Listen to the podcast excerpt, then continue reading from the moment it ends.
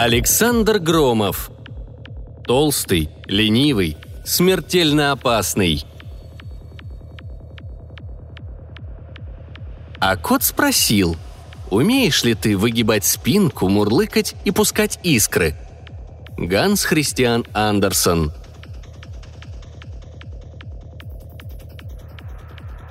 Часть первая.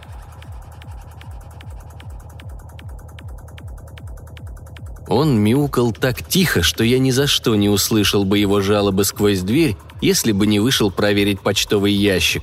Более того, я едва не наступил на него всем весом, и только в последний момент каким-то немыслимым финтом увел ногу в сторону. Едва не упал, между прочим. Котенок. Недель четырех-пяти от роду, не больше. Внешность обыкновенная, мяв жалобный. Я бы даже сказал плач, а не мяв – Котенок плакал, как плачут все котята-сироты, безостановочно и безнадежно. На меня он никак не отреагировал, как видно, не имея оснований верить в людскую доброту. Он был прав. Кому нужен беспородный приблудный котенок, серый в полосочку? С родителями ему не повезло. Не были они ни персами, ни сиамцами, ни шибко ценными почему-то бесшерстными уродами. Впрочем, на таком холоде бесшерстный котенок уже умер бы – если предположить, что он такой ценный вообще оказался бы на холоде, что вряд ли. Это был подзаборник и сын подзаборника, а может дочь. «Дверь прикрой, дует!» – крикнула Люся. Мы с женой живем на первом этаже. Более того, наша дверь ближайшая от двери парадного. Когда на улице холоднее минус 20, грязный снег, принесенный на ботинках жильцов, лежит возле нашей двери и не тает – Ежась на морозном сквозняке и проклиная слабосилие гольфстрима, плохо греющего наши края, я проверил ящик. Ничего, кроме рекламных листков. Ожидаемого извещения о почтовом переводе некой суммы от журнала «Юный оккультист» за статью, вышедшую еще два месяца назад, там не оказалось. Сказав по адресу редакции несколько теплых слов, я вернулся. Котенок мяукнул в пространство, по-прежнему игнорируя меня. Что было уже совсем удивительно – Сидя на обледеневшем резиновом коврике, он равно игнорировал струю тепла, идущую из приоткрытой двери. «Стоик», — подумал я. «Не», — согласился котенок. «Что же мне с тобой делать, а?» «Не». «Ты уверен?» Кажется, он был уверен в том, что я либо дурак, задающий глупые вопросы, либо скотина, вздумавшая чесать языком вместо того, чтобы помочь. И в том и в другом случае я не стоил его внимания. не вывел он, отвернувшись от меня. «Ладно, Стоик, иди грейся». Мне пришлось взять его на руки. Задняя половина тела у него не действовала. «О!» — сказала жена. «Это зачем?» «Просто так. Видишь, у него задние лапы отмерзли. Пусть погреется. Где моя старая ушанка? Ну, та, которую ты все время выбросить грозишься. Доставай, пришло ее время». «Ну зачем нам котенок?» – атаковала Люся. «Тебе его не жалко?» – спросил я. «Жалко. Только вот в чем дело. Кошка в течение своей жизни может произвести на свет до 200 котят, слониха – максимум 12 слонят, а луна-рыба запросто выметывает 100 миллионов икринок. Многие ли из них вырастут и дадут свое потомство? В среднем во всех случаях две особи. Вообще-то Люся товаровед, но когда-то окончила биофак – Значит, 98 котят из 100 гибнут во младенчестве, так? Вообще-то меньше. Ты забываешь о кастрированных, стерилизованных и вообще о тех, кто почему-либо не участвует в размножении. Благодаря человеку, между прочим. Но большинство гибнет, это факт. И это хорошо для популяции. Если бы все выживали... Бр, кошмар. «Ме!» – не согласился котенок. «Этот выживет», – категорически заявил я. «Где шапка? Почему у нас в доме ничего нельзя найти?» Ворча, что и от дворовой блохастой фауны есть некоторая польза, в смысле утилизации всякой дряни, заполнившей квартиру, жена достала с антресолей мой старый триух. Я пристроил его под батарею. «Сиди здесь, кошарик», и совершил налет на холодильник. Налокавшись сливок, котенок немного поурчал, завернулся сам в себя и заснул. «Он кот или кошка?» «Я толком не разобрал», — сознался я. «Кажется, кот». «Ну и что ты с ним будешь делать?» — резонно спросила Люся. Ты же знаешь, у меня аллергия на шерсть». «Только на собачью». «А если окажется, что и на кошачью тоже?» «Может, еще не окажется», – успокоил я. «Пусть хотя бы до весны поживет. В крайнем случае, весной выпустим». «Выгоним вон, ты хочешь сказать?» – немедленно уточнила жена. Изо всех сил сдерживаясь, я попросил ее точно определить, чего же ей все-таки хочется – убить зверушку или спасти. Когда вопрос ставится так, ответ очевиден. Я заранее знал, что по весне всякий намек с моей стороны на то, чтобы выгнать котенка, Люся воспримет в штыки. «Пока оставим, а?» – окончил я примирительно. «Мне он не помешает», надо сказать, что мое основное занятие, как правило, не требует перемещений из домашнего уюта на службу и обратно. Читали, небось, астрологические прогнозы во всякого рода журнальчиках, а брошюрки со знаками зодиака на обложках. Некоторые из этих брошюрок написаны мною. Иногда я еще строчу популярные статейки по астрологии, в кое слыву авторитетом средней руки. Это очень просто и вовсе не противно. Я давно понял. Обмануть можно только того, кто сам хочет быть обманутым. А раз вам этого хочется, пожалуйста, я к вашим услугам. Дело простое, если на столе у вас стоит компьютер с двумя-тремя специфическими программами, а рука насобачилась выводить обтекаемые фразы. Одним словом, днем я остаюсь дома и могу сколько угодно присматривать за котенком, мешая ему драть когтями обои или висеть на шторах. Почти без отрыва от гороскопов. «Как хочешь», — холодно согласилась жена — Утром котенок ожил, как видно, отогрел под батареей отмороженные задние лапы. Одобрительно поурчал, увидев блюдечко со сметаной. Поел, наскоро вылезался и принялся исследовать квартиру. Обошел ее по периметру, понюхал там и сям. Этим и ограничился. «Да, ты не исследователь», — сказал я ему. «Кто ты есть, я еще не понял. Ну уж точно не проживальский. Подзаборник ты, Гекельбери Финн. Ай да мыться. Почти для всякого кота мытье с мылом сродни инквизиторской пытке. Я заранее настроился на истошный мяв и приготовил зеленку, чтобы смазать царапины на руках. Ничуть не бывало. Мои руки остались неповрежденными, а котенок вел себя флегматичнее плюшевой игрушки. Раза два я даже встряхнул его, чтобы убедиться, что он не захлебнулся. Разумеется, я искал на нем блох, намереваясь, если не истребить их всех за один раз, то хотя бы проредить их поголовье. К моему удивлению, паразитов не оказалось. Ну, положим, блоха тварь шустрая, может удрать в шерсть и ищи свищи ее там. Но кладки блошиных яиц бегать не умеют, это достоверный факт. Они заметны даже на ощупь, если они вообще есть. А тут их не было. Ни одной. Я мог бы и раньше догадаться об этом. Все бродячие котята, встречавшиеся мне до сих пор, усиленно чесались. Мой полосатый гость не почесался еще ни разу. Выходит, что? Он рожден домашней ухоженной кошкой, и какой-то гад выбросил его за дверь. К такому заключению я пришел и держался его целых несколько часов. О, как я ошибался! Завернув мокрого котенка в тряпку, я отнес его сушиться под батарею, а сам засел за составление прогноза для знаков Скорпиона и Стрельца на следующую неделю – Скорпионам полагалось не шкнуть, не проявлять инициативы в любых делах, избегать дружеского общения, деловых встреч, долгосрочных контрактов и сексуальных контактов.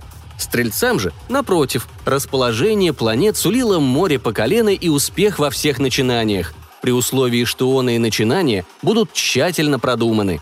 Обеспечив себе таким образом задний ход, я сбросил файл на хард-диск и пошел проведать сохнущего – он уже обсох и выглядел примерно как Квазимода после года в фитнес-клубе. Что нельзя было исправить, то и не исправилось, зато шерсть выглядела великолепно. Если не считать ее окраса, в котором после мытья проявился желтовато-коричневый оттенок. «Не», — очень серьезно сказал котенок. «Где, мол, обед? Неси». Лакая сметану, он уже не урчал и вообще принимал все как должное — он и не думал конючить, клянчить, тереться о ногу и благодарить за подачку. Пришло время приема пищи. Надо ее принять. Вот и все. Как правило, кошки насыщаются со спокойным достоинством, иногда позволяя себе помурлыкать, если пища хороша. Этот подзаборник меня удивил. Вылизывая блюдечко розовым язычком, он ничем не выказал своего удовольствия. Он не вкушал, он заправлялся, как механизм. Заправившись, задрал вверх тощий хвостик морковку и с независимым видом прошествовал мимо меня. После обеденный мацион, значит. У кошек вообще проблемы с благодарностью, но это было уже слишком. Хоть бы разок мурлыкнул в знак признательности. Я наклонился и протянул к нему руку, еще не решив, действовать ли мне пряником или, напротив, кнутом, то есть погладить наглеца или оттаскать за ухо. Я всего-навсего прикоснулся к нему. Лучше бы я сунул пальцы в электророзетку. Раздался сухой треск, и я взвился в воздух, тряся онемевшей кистью. «Вот это искра! Вот это заряд!» Всякому котовладельцу известно, что кошачья шерсть электризуется при поглаживании, или, допустим, если кот привык греться на включенном телевизоре. Была бы сухая шерсть, а уж накопить статику она сумеет. Но не в таком же ядрен матрен количестве. Через полчаса я пригладил стоящие дыбом волосы и вообще пришел в себя настолько, чтобы повторить эксперимент. И снова получил удар, правда уже слабее. Еще через минуту я сумел погладить котенка, без всякого удовольствия и сквозь отчетливый электрический треск. «Ну то-то», — сказал я и оставил разрядившуюся зверушку в покое. Меня ждали великие дела – гороскопы на неделю для Козерога, Водолея и Рыб. Первым я порекомендовал не упустить важную информацию из-за рубежа и посулил романтическое знакомство. Вторым обещал зависть коллег и предостерег от мотовства в будущую пятницу – третьих заверил в том, что их трудолюбие обязательно воздастся им старицей когда-нибудь потом, когда рак свистнет. Не зодиакальный рак, а обыкновенный, речной. Покончив с этим делом, я вспомнил о котенке. Он устроился в кресле, не делая никаких попыток точить когти о мебель и обои, но просто образцовый домашний котяра, будущий пуфик. Только бледнолицый способен дважды наступить на одни и те же грабли. Я прикоснулся к нему – «Теперь мне понятно, почему тебя мамаша бросила», — сообщил я котенку, кончив трясти рукой и изрыгать проклятие. Он только зевнул в ответ, открыл, мол, Америку. По дороге с работы жена купила кошачий лоток, две пластмассовых миски мерзкого желтого цвета, целый пакет какого-то специального комбикорма для котят с желудком не больше наперстка и огромный флакон антиблошиного шампуня. «Вымой этого неряху».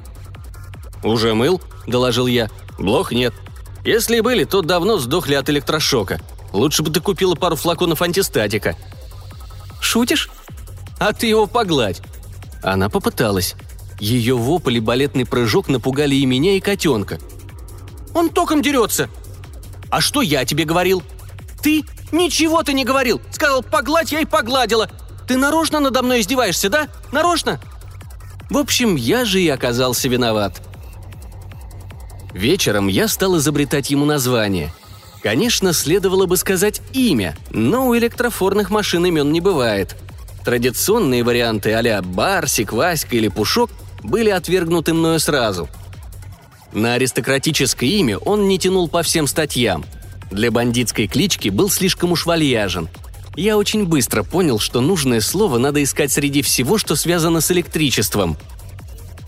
«Назови его Динамо», – посоветовала из кухни Люся, грохоча кастрюлями. Я отказался. Имя как имя, но я вам не футбольно-хоккейный фанат какой-нибудь. Может, еще Спартаком котяру обозвать? Или Локомотивом? Ездовой кот-локомотив. Был бы он ездовым, тогда да, пожалуй. Но ему и себя-то было лень таскать по квартире, не то что полезный груз. Тогда пусть будет это, как оно называется, магнета. Угу, турбина, трансформатор, электрочайник – а может, ты картошку почистишь?» – агрессивно осведомилась жена. «Что у них с логикой у этих женщин?» «Позже», – важно ответил я. «Не мешай и не встревай. Вот дам коту имя, тогда почищу». Если хочешь сделать что-нибудь качественно, а не абы как, никогда не делай двух дел одновременно. Увы, даже лучшие женщин не способны постичь эту нехитрую истину. А вид бездельничающего, с их точки зрения, мужа может довести их до белого коленя.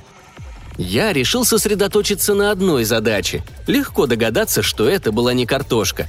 Может назвать его ампером или вольтом? Двусмысленность. Есть в океане подводная гора Ампер, на вершине которой чуть было не нашли Атлантиду. А вольты – это не только единицы напряжения. но и какие-то особые выкрутасы, которые иногда выкаблучивают скаковые лошади. Вольты и курбеты. Кулон как единица заряда, это имя подошло бы котенку идеально, а как ювелирное украшение – ни в коем случае. Ну не был он похож на кулон, и все тут. Ом Георг Симон Ом, немецкий физик, автор одноименного закона, простого и обобщенного, а заодно и единица электрического сопротивления. А что? Чем плохо? «Ом!» – позвал я. Котенок соизволил отреагировать, шевельнул ухом. «Ом!» На меня уставился зеленый глаз. Котенок внимал и тихо потрескивал. «Значит, договорились?» «Не». «Тогда дай лапу. Или нет, сначала я тебя заземлю».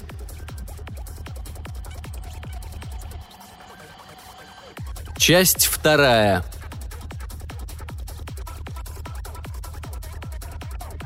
Пришла весна, и в один из солнечных апрельских дней я спросил жену. «Ну что, выпускаем его?» «Кого?» «Ома». Она задумалась. «Бывает электрический скат, а у нас электрический кот», — продолжал я. «Мутант, наверное. Уникум. Куда до него бродячим конкурентам? Давай спорить, что на воле он выживет». «А если нет?» — сейчас же спросила Люся. «Есть второй вариант. Он выживет нас. Из этой квартиры. Что тебе больше нравится?» От него все ковры в статике и током бьют. Вчера меня так шарахнуло, темно в глазах стало. Вот заземлю этого поганца, раскручу за хвост и отправлю полетать в форточку». «Не преувеличивай и отнеси его к ветеринару», — тоном приказа ответила жена. На следующий день я заманил Ома в сумку и поехал в ветеринарную клинику. «Что у вас?» – спросил немолодой грузный ветеринар с седыми усами. «Не у меня, вот у этого», я вытряхнул Ома на стол. «А у него что? А ну иди сюда, кис-кис! Ох!» Он только и успел сказать «ох», а выключился, я думаю, уже в падении. Ветеринара швырнуло в моем направлении, и он снес меня, как умело пущенная городошная бита сносит одним махом тещу в окошке, да еще и придавил собой. Когда я выбрался из-под ветеринара, он слабо шевелился. Жив, однако не был способен ни на что другое – мне пришлось привести его в чувство, слегка похлопав по щекам. А котенок-подросток, как ни в чем не бывало, сидел на столе и чинно умывался. Больше всего меня удивляло то, что сам он, похоже, ничуть не страдал от инспирированных им электрических ударов. Что-то новое в физике. А уж в физиологии. Разумеется, в глазах ветеринара во всем виноват был я. Воздержусь от цитирования употребленных им выражений – мне стоило больших трудов убедить местного айболита в том, что он не является жертвой глупого и опасного розыгрыша. «Как его зовут?» «Ом». «А я думал, распредщит. Ом, значит?» Ветеринар хмыкнул. «Не рой, друг, Ому яму». Данным каламбуром и ограничился вклад ветеринара в усмирение кошачьего электричества. Остальное нам с Люси пришлось делать самим – мы покрыли наш прекрасный паркет специальным токопроводящим линолеумом. И я заземлил его на трубу отопления. Чуть позже я счел за благо тщательно заземлить компьютер, телевизор, микроволновку и, главное, холодильник с его огнеопасным хладагентом. Я заземлил все, кроме стиральной машины, которая и без того была заземлена. Я заземлил даже тостер. Эти меры помогли, Правда, линолеум приходилось раз в два дня тщательно мыть шампунем, чтобы он не терял токопроводящих свойств. Зато Люся была довольна чистотой в доме. По ее словам, Ом был сущей находкой для дрессировки такого лентяя, как я. К тому времени я уже не мог избавиться от кота при всем желании. Люся души не чаяла в этом полосатом мерзавце и всегда держала под рукой резиновые перчатки, на случай, если захочется его погладить. Не баловать его а вы пробовали воспитать живой электрошокер, который запросто может незаметно подкрасться сзади и невзначай тронуть вас лапой? Не потереться о ногу, нет. Он никогда не ласкался. Он требовал и всегда знал, что добьется своего. «Обед!» – командовал он выразительным взглядом. «Почему задержка? Разгильдяйство! Выговор в личное дело!» Он жрал все – Вискос, макароны, мясные обрезки, кабачковую икру, ананасовый компот, курицу-гриль, гоголь-моголь, плавленые сырки, изюм, огурцы и кильку пряного посола. Он не отдавал предпочтение креветкам перед накрошенным в миску черным хлебом. По-моему, он был способен без вреда для здоровья поглощать картофельную шелуху и столярный клей. Главное, чтобы пища имелась в достаточном количестве, а остальное – несущественные мелочи. Он лакал молоко, а когда я на пробу влил в его миску пива, не отказался и от этого напитка – он лакал и темные и светлые сорта, не отказывался и от пива в смеси с молоком и огуречным рассолом. Свет не видывал еще такого непривередливого кота. Он и валерьянку лакал с той же деловой важностью, не шалея и не пьянее. По-моему, вкусовые ощущения были ему неведомы. Он просто-напросто наполнял свой бак, как автомобиль на заправке. С бензином и антифризом я не экспериментировал. Все-таки кот не автомобиль. Да и я не Цезарь Борджия. Уж не знаю, какая доля поглощенных омом калорий шла на выработку электричества, но думаю, что никак не меньше половины. Другой кот на его месте за один месяц округлился бы в арбуз на лапках. Этот долго оставался тощим. Только на второй год жизни он как-то поладил со своей встроенной динамо-машиной и резко пошел вширь. Но до этого было еще далеко. Имя Котяра отзывался на Ома, но только взглядом и чутким поворотом ушей, причем быстро научился игнорировать провокационные восточные заклинания типа «Ом-Рам» и «Ом-Мани Падмахум». Дураком он не был. Себе на уме – да, но какой кот хотя бы немного не себе на уме?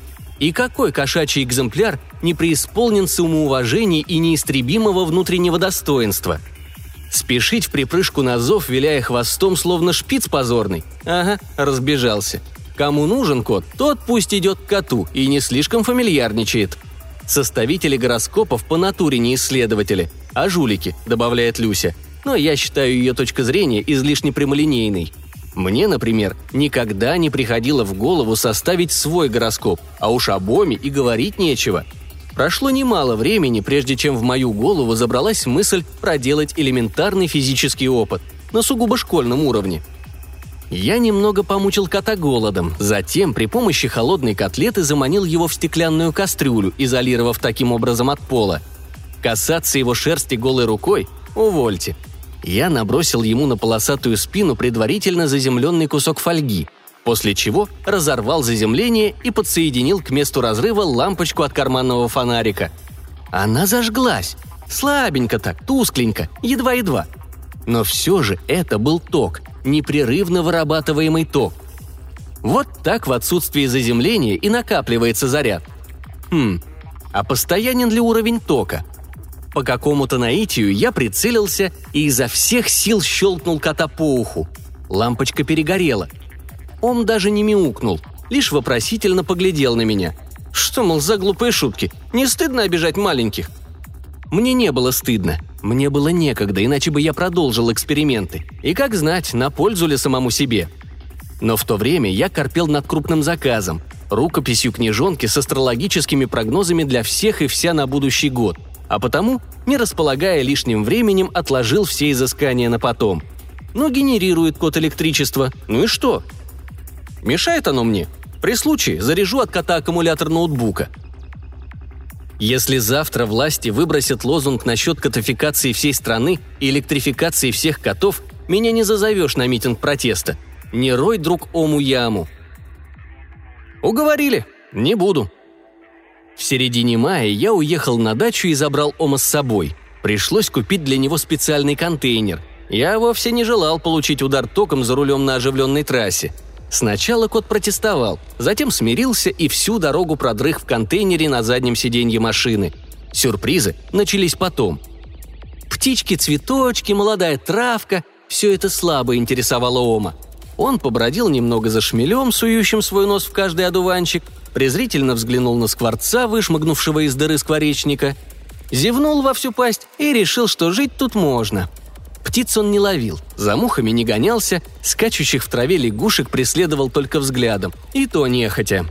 Инстинкта грозы мышей в нем не было напрочь. За все лето он так и не принес мне ни одной задавленной мыши, чтобы похвастаться и доказать свою полезность. Чаще всего его можно было видеть валяющимся где-нибудь на солнышке, брюхом кверху лапы врозь. Он всегда выбирал сухие, даже очень сухие места, и после сытного обеда и солнечной ванны трещал искрами особенно громко. По-моему, его не только не смущал накопленный заряд, ему нравилось его накапливать, и чем больше, тем лучше. Позже выяснилось, что кошки его тоже не очень интересуют. Люся до сих пор утверждает, что он все себе отморозил, еще когда сидел у нас под дверью на промерзлом коврике. Но я так не думаю. Просто-напросто Ом был очень функциональный зверь, и амурные кошачьи шашни не вписывались в его жизненную функцию. Оно и к лучшему, пожалуй. Если бы он передал свои гены потомству... Ой, не надо. В первый же день на даче он познакомился с местными котами. Громадным черно-белым авторитетом по кличке Рейхсфюрер и рыжим с обгрызенными ушами гальюном, получившим свое позорное прозвище за случайное падение в выгребную яму. Когда эти двое встречались нос к носу, развитие ситуации можно было предсказать безошибочно – короткий концерт с нарастающей напряженностью вокала и последующая погоня рейхсфюрера за гальюном по грядкам и кустам. Так было и на этот раз. Убежден, что он не хотел ничего дурного. Он всего лишь решил полюбопытствовать, кто это несется мимо него с такой прытью и зачем.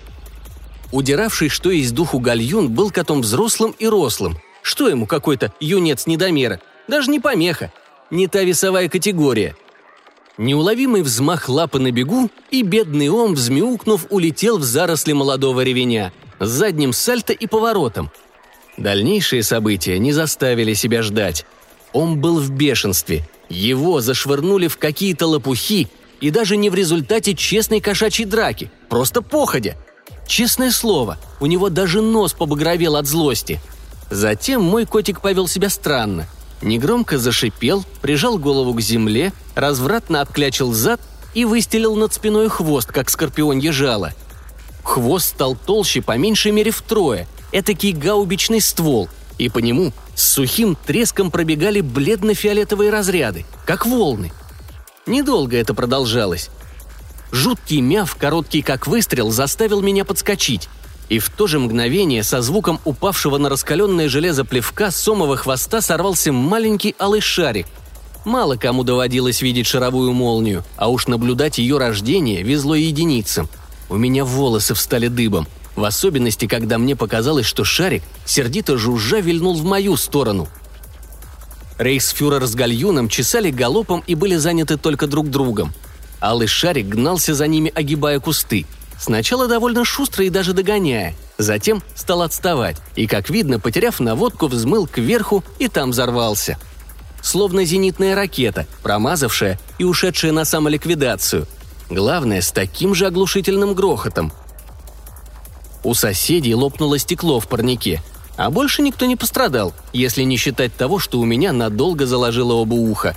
У котов, полагаю, тоже – во всяком случае, ни рейхсфюрер, ни гальюн с тех пор и близко не подходили к моей даче, а значит и кому. Ему-то для полного счастья хватало небольшой территории, но что он считал своим, то было его, и точка.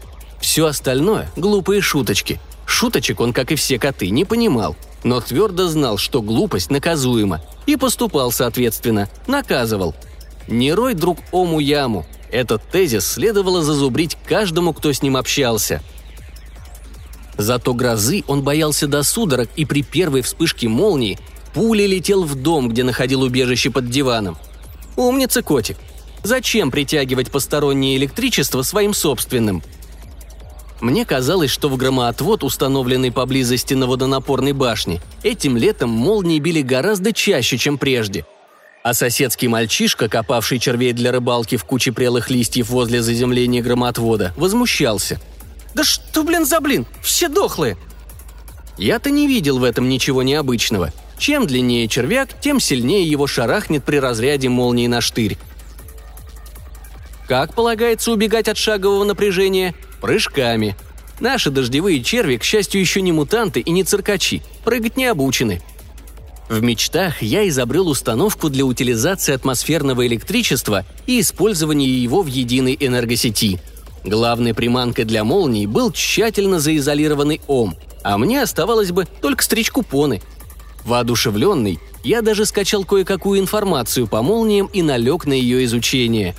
Увы, в денежном выражении полезный эффект от моего изобретения оказался ничтожным, не стоило и возиться. От огорчения я составил астрологические прогнозы для рыб и овнов самым простым и наиболее пакостным способом. Взял прогноз конкурентов и садиски вывернул его наизнанку, перекрасив белое в черное, да еще подпустил могильной жути. «Сидите и не рыпайтесь, рыбки и овечки», — я сказал — а если кто-то из коллег-конкурентов возразит, я заявлю ему в ответ, что он не специалист, а сявка, поскольку не учел в расчетах влияния затмения Епета Титаном и искривления хвоста кометы Джакобини Цинера. «Ай!» Я подпрыгнул чуть ли не до потолка и, падая обратно, ушиб лодыжку и искалечил стул. Ом терпеливо ждал, когда я кончу изрыгать слова, значащиеся лишь в очень немногих словарях. С его точки зрения, он был ни в чем не виноват – всего лишь коснулся моей ноги, проходя мимо по своим сугубым делам. Подумаешь, а не расставляй, где попало ноги. «За хвост раскручу!» – злобно посулил я ему. Кот выразил сильнейшее недоверие к моим словам. Я и сам себе ни на грош не верил. «Раскручу? За хвост? Вот за этот самый хвост, с которого может сорваться красненький шарик – нет уж, в крайнем случае найму для этого дела кого-нибудь другого и настоятельно посоветую ему застраховать свою жизнь. От стихийного бедствия, наверное. Часть третья.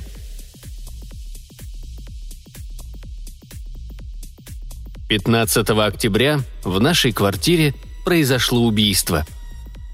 Как легко догадаться, убили не меня и не Люсю, и даже не Ома. Позволил бы он кому-то себя убить. Он убил сам. Несмотря на первый этаж, решеток на окна я не ставил принципиально, подозревая в них смертельную ловушку на случай пожара, если огонь отрежет естественный путь через дверь. По этому поводу между мной и Люсей время от времени гремели словесные баталии. «Я ж почти все время дома сижу!» «Вот именно что почти! Специально выберут время и влезут, когда тебя не будет!» Я отмахивался. Но права оказалась Люся, а не я. Мои гонорары иной раз приходили по почте, но чаще я ездил за ними сам. Лучше бы я остался дома, может, спугнул бы форточника и тем самым спас ему жизнь. Ценности уцелели, зато компьютер погиб. Ну какая мне, скажите, разница, был ли он украден или вульгарно сгорел, завоняв всю квартиру едким дымом – когда я вернулся домой, вызванные соседями пожарные уже вовсю раскатывали шланги, намереваясь добить водой то, с чем не справился огонь. А на подоконнике среди битого и частью оплавленного стекла, чуть ниже вываливающихся из квартиры дымных пластов, как ни в чем не бывало, сидел Ом и любовался природой, неодобрительно косясь зеленым глазом на людей в брезенте – мне и сейчас страшно подумать, что бы он сделал с пожарными, посмея они снять его за шкирку или сбить струей из бронспойта. Одним словом, я явился вовремя. И лишь чуть-чуть раньше милиции. Кто бы мне объяснил, почему именно я должен был отвечать на вопросы? Как случилось, что лежащее на полу тело обуглилось и оконные стекла расплавились, а занавески уцелели? «Ах, паяльной лампы у вас не имеется. А где, позвольте узнать, вы держите огнестрельное оружие?» Соседи определенно слышали очень громкий выстрел. Это был взрыв? Вы уверены? Тем хуже для вас. В ответ я лишь на отрез отказывался сдать припрятанный пластид, толковал о непознанных свойствах шаровой молнии и кивал на Ома. Вы бы мне поверили? Еще до того, как меня перестали изводить повестками, я записался в городскую библиотеку, а заодно прошелся частым гребнем по сети – я прочитал о сотнях случаев наблюдений шаровой молнии и заодно освежил в памяти печальную судьбу академика Рихмана. Ероша волосы и шевеля губами, я пытался вникнуть в путанные теории и описания лабораторных экспериментов, почти всегда громоздких, нередко дорогих и, главное, ни к чему не приведших. Теории, теории, газовые, электромагнитные, кластерные, даже термоядерные – между прочим, теория, как и кулинарный рецепт, хороша тогда, когда на ее основе можно выпить что-либо удобоваримое. Рецепт не может начинаться словами «Возьмите крылышко молодого грифона и замочите его на один час в живой воде со специями». Пусть меня снабдят необходимыми ингредиентами, тогда поговорим. В земной атмосфере нет ничего непознаваемого, ничего такого, что нельзя было бы пощупать тем или иным прибором. И тем не менее она иногда выпекает шаровые молнии, чего мы не можем. Нам не хватает какого-нибудь завалященького крылышка Грифона, о котором пока никому ничего не известно. Единственное, что я вынес из своих изысканий – статистику, говорящую о том, что шаровая молния чаще взрывается, нежели исчезает бесследно или распадается на куски без взрыва. Утешительное известие, нечего сказать. Значит, всякий раз, когда в мой дом залезет глупый вор, почему-то я был убежден, что сгенерированная моим котом молния ни за что не захочет мирно погаснуть. Не для того она создана. Нет ж, лучше я поставлю на окна решетки – но для начала мне пришлось сделать в доме ремонт и приобрести новый компьютер. Удивительно, но Люся, примерная хозяйка, всегда крайне трепетно относившаяся к порядку в доме, ни словом, ни жестом не выказала неудовольствия разрушительной деятельностью полосатого поганца. В этом была своя логика. Разгром плохо, но кража разорительнее, да и обиднее, а котик – молодец, страж и защитник. В отличие от мужа, который... Ну, это неинтересно – она закармливала Ома деликатесами, предусмотрительно держась от него подальше, когда он с барской линцой шествовал к своей миске. Ом жирел. Теперь он светился по ночам мягким синеватым светом и безостановочно потрескивал. Не раз он заваливался дрыхнуть на мониторе компьютера, а я не смел его согнать, поневоле обходясь ноутбуком. В квартире резко пахло озоном – Любой диэлектрик от ковра до меховой шапки, нахватавшись электричества, норовил нанести мне оскорбление действием.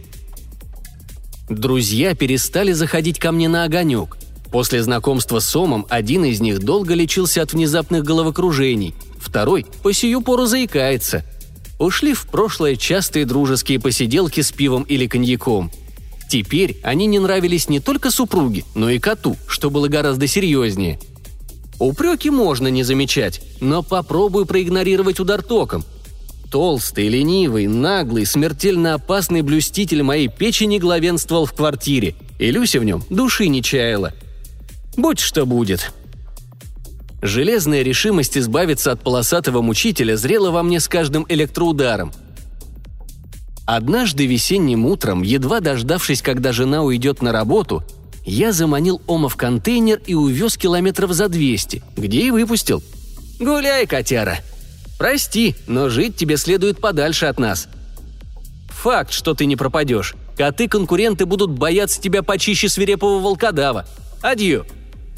Ох, какую я выдержал семейную свару. Разумеется, жена ни на минуту не поверила, что он удрал сам, соблазнившись весенними запахами и призывным мяуканьем уличных кошек. Несколько дней мы не разговаривали. Постепенно все вошло в норму. Я привычно составлял гороскопы деловые, гороскопы здоровья и секс-гороскопы. Короче говоря, не надрывался и не бедствовал. Свободного времени хватало на многое. В том числе и на то, чтобы подумать. Как-то там он. Хорошо ли устроился на новом месте? И не собирается ли вернуться, по примеру многих увезенных вдали дальние котов и кошек? Ох, не приведи Господь. В июне, не помню какого числа, мелькнуло сообщение в теленовостях. В поселке Ухохлопова шаровая молния убила собаку. Жертвой оказался питбуль-медалист. А кто был виновником, я понял, едва нашел упомянутый поселок на карте области. Сволочной населенный пункт находился почти точно на полдороги к тому месту, где я выпустил кота. Казалось, он предупреждал. «Внимание! Иду на «вы»! Я купил газовый пистолет и опробовал его на даче. Сначала на Рейхсфюрере, а затем на Гальюне. Срабатывало отменно. Мне было жаль ни в чем не повинных котофеев, по моей милости едва не отдавших Богу душу. Но у меня было оправдание. Я готовился к борьбе за свою собственную жизнь. Или Ом, или я. Третьего не дано. Я был убежден, что и для Ома это отнюдь не тайна. И морально готовился к бою не на жизнь, а на смерть и содержал в порядке матчасть. И все же встреча с Сумом произошла неожиданно. Не жить бы мне, если бы он первым увидел меня, но он, грязный, исхудавший и яростный, сидел на жухлом газончике перед нашими окнами, тянул жутковатое «Мя!», хлестал по траве хвостом громко трещал разрядами и вызывал меня на честный бой. Честный, с его точки зрения. У меня не было шаровой молнии, как не было и атовистического хвоста, с которого она могла бы сорваться. У меня с собой не было даже газового пистолета. Оставил дома. Вышел, как водится, за хлебушком. Тихо, тихо я попятился назад. Наверное, недостаточно тихо. Ом повернул голову и несколько секунд уничтожал меня взглядом. Очень скоро мне стало понятно, что результаты визуального уничтожения нисколько его не удовлетворили. Он коротко мявкнул и затрясся от ярости. Затем тихо-тихо зашипел, пригнул голову, прижал уши, отклячил зад и выстелил над спиной хвост, как скорпион ежала, в мою сторону – Сколько раз я презрительно смеялся над персонажами киноужастиков, пригвожденными к месту непреоборимым страхом. Им бы действовать, драться или бежать, а они, поскуливая, отдают себя на растерзание жвалом или безропотно подвергаются какому иному членовредительству. Пошлый киношный штамм. И уж само собой, разумеется, я не верил, что страх может пригвоздить к месту и меня. Мышцы не слушались. Я уподобился дереву, неизвестно зачем пробившемуся из асфальта. Неужели только для того, чтобы разъяренный котяра угробил меня светящимся шариком, необъясненным наукой? Какой там шарик? Шерсть на коте встала дыбом. По ней бегали разноцветные сполохи, похожие на полярное сияние. Сухой треск разрядов слился в пулеметную очередь. Толстый, как полено хвост, окруженный призрачным сиянием, выцеливал неподвижную мишень. Не рой, друг, ому яму. Я хорошо видел, как сияние перетекало к концу хвоста, превращаясь в сердито потрескивающий, стреляющий искрами радужный шар. Отчасти это напоминало выдувание мыльного пузыря. Вот только пузырей таких размеров я еще не видывал. Кот уже не шипел, он пыжился, вкладывая все силы в орудие мести. Сначала шар был не больше теннисного мяча – Затем достиг размеров мяча гандбольного, баскетбольного, детского надувного шарика, баллона метеозонда. Еще минута, и возревающая шаровая молния превзошла бы объемом Монгольфьер. А дальше? Не знаю, каких размеров чудовище хотел вырастить Ом, чтобы наверняка испепелить своего вероломного хозяина. С дом, с землю. Быть может, он решил расправиться не только со мной – но и вообще со всеми двуногими, то и дело норовящими пнуть кота, раскрутить его за хвост, увести черт знает куда и бросить, натравить питбуля. Наверное, он твердо знал, что дело его правое, а я стоял прикованный к месту и смотрел. Взрыва как такового не произошло.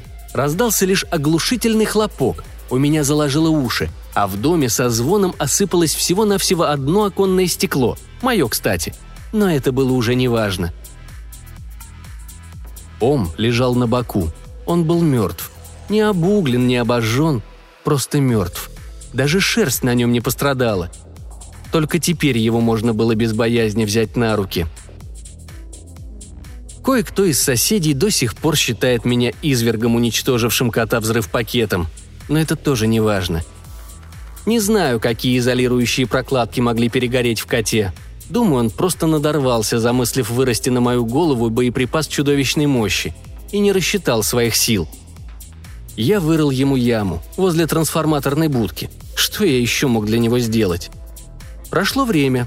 Один раз из будки повалил густой дым, но я думаю, что на этот раз кот был ни при чем.